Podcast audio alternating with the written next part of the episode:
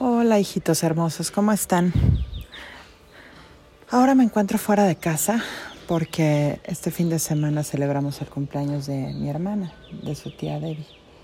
Y bueno, pues nos vinimos a pasar el fin de semana para tomar el solecito. Debo admitir que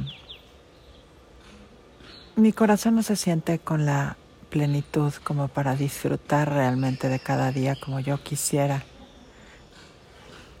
Pero créanme que todos los días estoy intentando estar en el mejor mood posible, con la intención de verdaderamente poder elevar mi vibración y lograr que hayan resultados más positivos.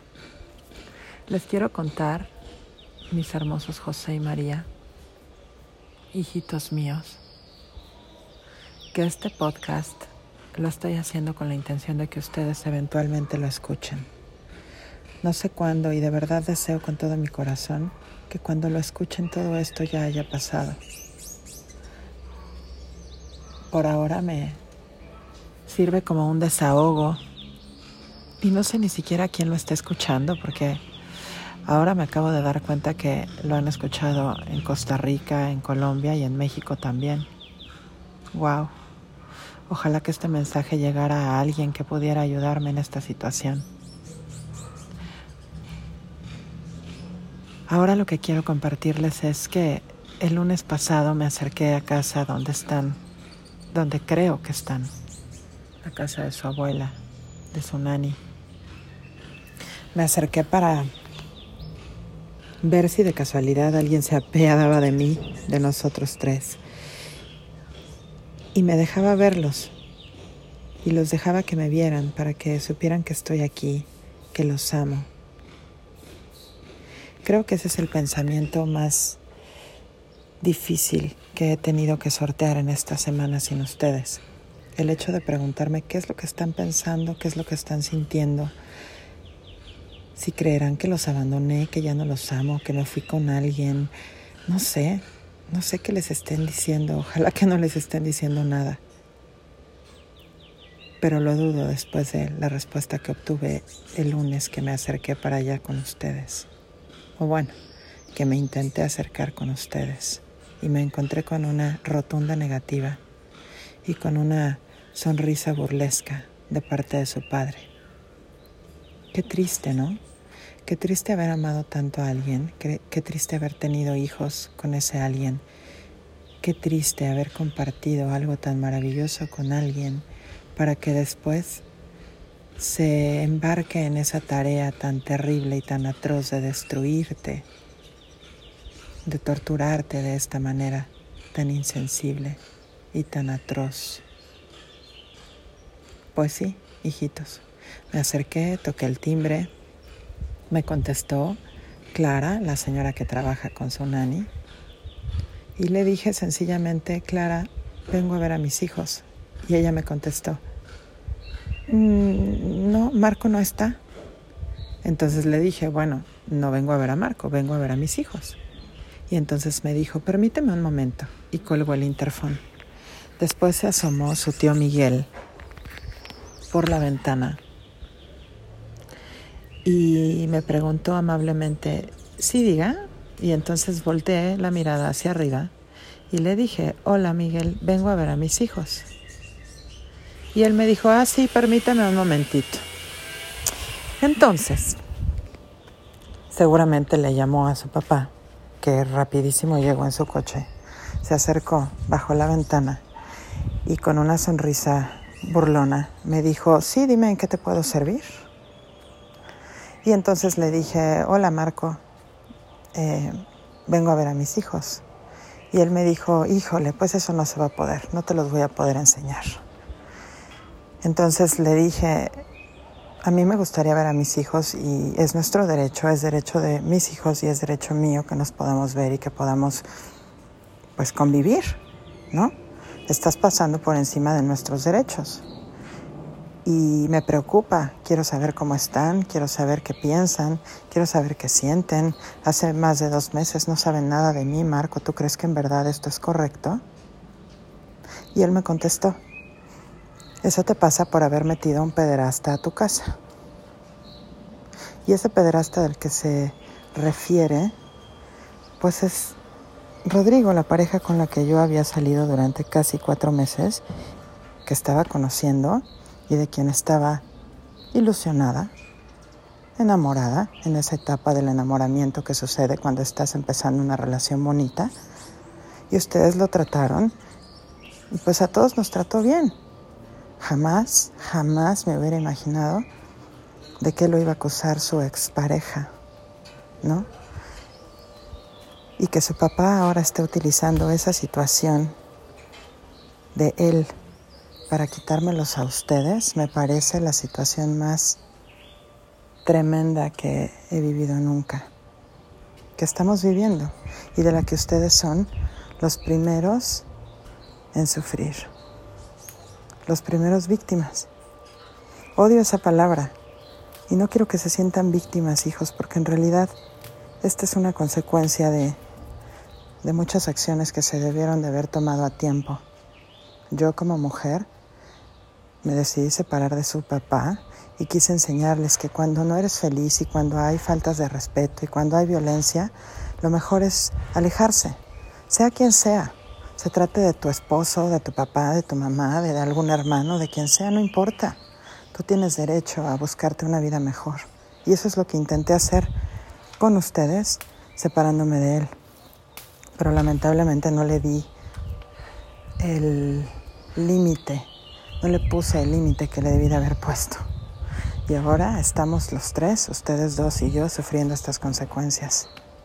Y él apropiándose cada día que pasa de un poder que no le corresponde, del poder de destruir la vida de ustedes y la vida mía, creyéndose el juez, ¿no? Y yo sé que esto, o quiero pensar que todo esto va a tener una buena conclusión, porque no es posible que la injusticia se dé lugar de esta manera tan grande. Yo me acerqué ese día, el lunes pasado, intentando de verdad que se apiadaran de mí y que quisieran dejármelos ver, pero no sucedió. Le llamó a su abogada, la abogada le dijo que me tomara fotos porque yo estaba irrumpiendo la ley, cosa que no es así, y tranquila me tuve que alejar. Lamentablemente, mi primo que me llevó su tío Emanuel, se enojó al ver la reacción de su papá y se le acercó a decirle que yo no estaba sola, a lo que su papá contestó muy agresivamente y se empezaron a hacer de palabras. Entonces tuve que apurar la huida porque ya estaba muy molesto su papá y su tío Miguel ya había salido y ya estaban diciendo que lo estábamos amenazando, cosa que no es así. Esta impotencia de no poderlos ver de tener que rogar para que me los dejen ver, yo no se la deseo a nadie, ni siquiera a su propio padre, que es quien está haciendo todo esto. Ojalá que nunca tenga que vivir nadie esta situación. Pero el hecho de no poder siquiera verlos, de no poder siquiera escucharlos, de no saber lo que están sintiendo, de que no puedan escuchar de mi boca el decirles que los amo con todo mi corazón y que siento tanto todo esto que está sucediendo y que pronto, muy pronto, mi deseo es que estemos nuevamente juntos y que podamos vivir nuestra vida en libertad y en armonía como siempre les enseño cada mañana y cada tarde y cada noche a través de las experiencias que vamos viviendo. Ojalá que todo esto pronto sea un mal recuerdo pero lo estoy documentando, hijos, como ya se los he explicado antes, porque quiero que sepan lo que está sucediendo. Quiero que sepan que me estoy esforzando cada día. Ahora tengo dos trabajos. Creo que ya se los dije.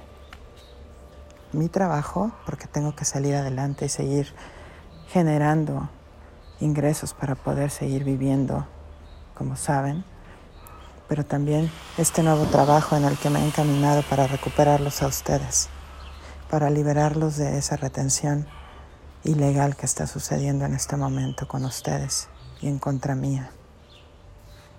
Cuánto lo siento, mis amores, de veras lo siento con todo mi corazón y deseo con todo mi ser y con todas las fuerzas que tengo como Angélica y como su madre que esto pronto haya pasado.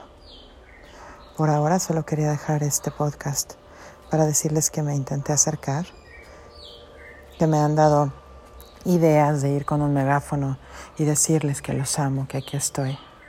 Y me angustia el hecho de pensar cómo se van a poner, si se van a poner a llorar, si se van a angustiar, si se van a molestar. No quiero hacerles pasar otro momento difícil. Por eso es que no lo he hecho. Porque si fuera solo pensando por mí y por mi necesidad de hacerles saber lo que estoy pasando y lo que estoy sintiendo, ya hubiera hecho eso y miles de cosas más. Ya me hubiera personado ahí en su casa, hubiera tocado la puerta, me hubiera puesto como loca. No me importarían las consecuencias. Pero ustedes están de por medio, hijitos. Y por eso es que no he hecho más cosas de las que estoy haciendo. Tal vez parezca para ustedes que no está sucediendo nada de este lado, pero créanme cuando les digo que estoy haciendo todo y más. Estoy cambiando de abogados, estoy viendo qué hacer para poder lograr que esto suceda. Ahora más que nunca me necesito fuerte, me necesito clara, me necesito sabia. Y solamente estando lo mejor que pueda estar, que como les dije al principio de este podcast, quisiera estar disfrutando de otra manera las cosas. Pero me faltan ustedes, me falta saber que están bien. Es cercano a imposible el pensar que puedo estar como si nada pasara. Por supuesto que no, porque sí está sucediendo y sin embargo intento ponerme atención en la solución y dejar de estar integrándome todo el tiempo al problema hablando y hablando y hablando del problema. Y, y hay muchas personas alrededor mío, amigos, amigas, personas de organizaciones feministas y mucha gente con la que he estado hablando una y otra vez del asunto. Ya, ya aprendí a resumirlo de la manera más breve para no tenerme que estar lacerando todo el tiempo con la historia, una y otra y otra y otra vez. Es cansado para mi corazón, es cansado para mi cabeza. Pero siento que si no lo hago, si no sigo compartiéndolo para ver quién se apiada de nosotros y a ver quién puede hacer algo al respecto, a ver quién puede hacer valer nuestros derechos, entonces siento que no va a pasar nada. Sin embargo, creo en el poder de Dios y creo en que se están moviendo las cosas aun cuando ni yo misma lo estoy viendo. Elijo pensar que en un buen día todo esto habrá pasado y de pronto ya se habrán movido las cosas y todo se habrá acomodado y, y estarán conmigo nuevamente. Les prometo que el siguiente capítulo de nuestra vida va a ser mucho mejor. Por ahora es lo que quería compartirles, hijitos míos. Gracias por escucharme, a ti que no me conoces. Me hace sentir que tal vez estoy llegando a los oídos de alguien para algo que desconozco, no sé, pero estoy haciendo todo lo posible por recuperar a mis hijos. Los amo, hijitos míos.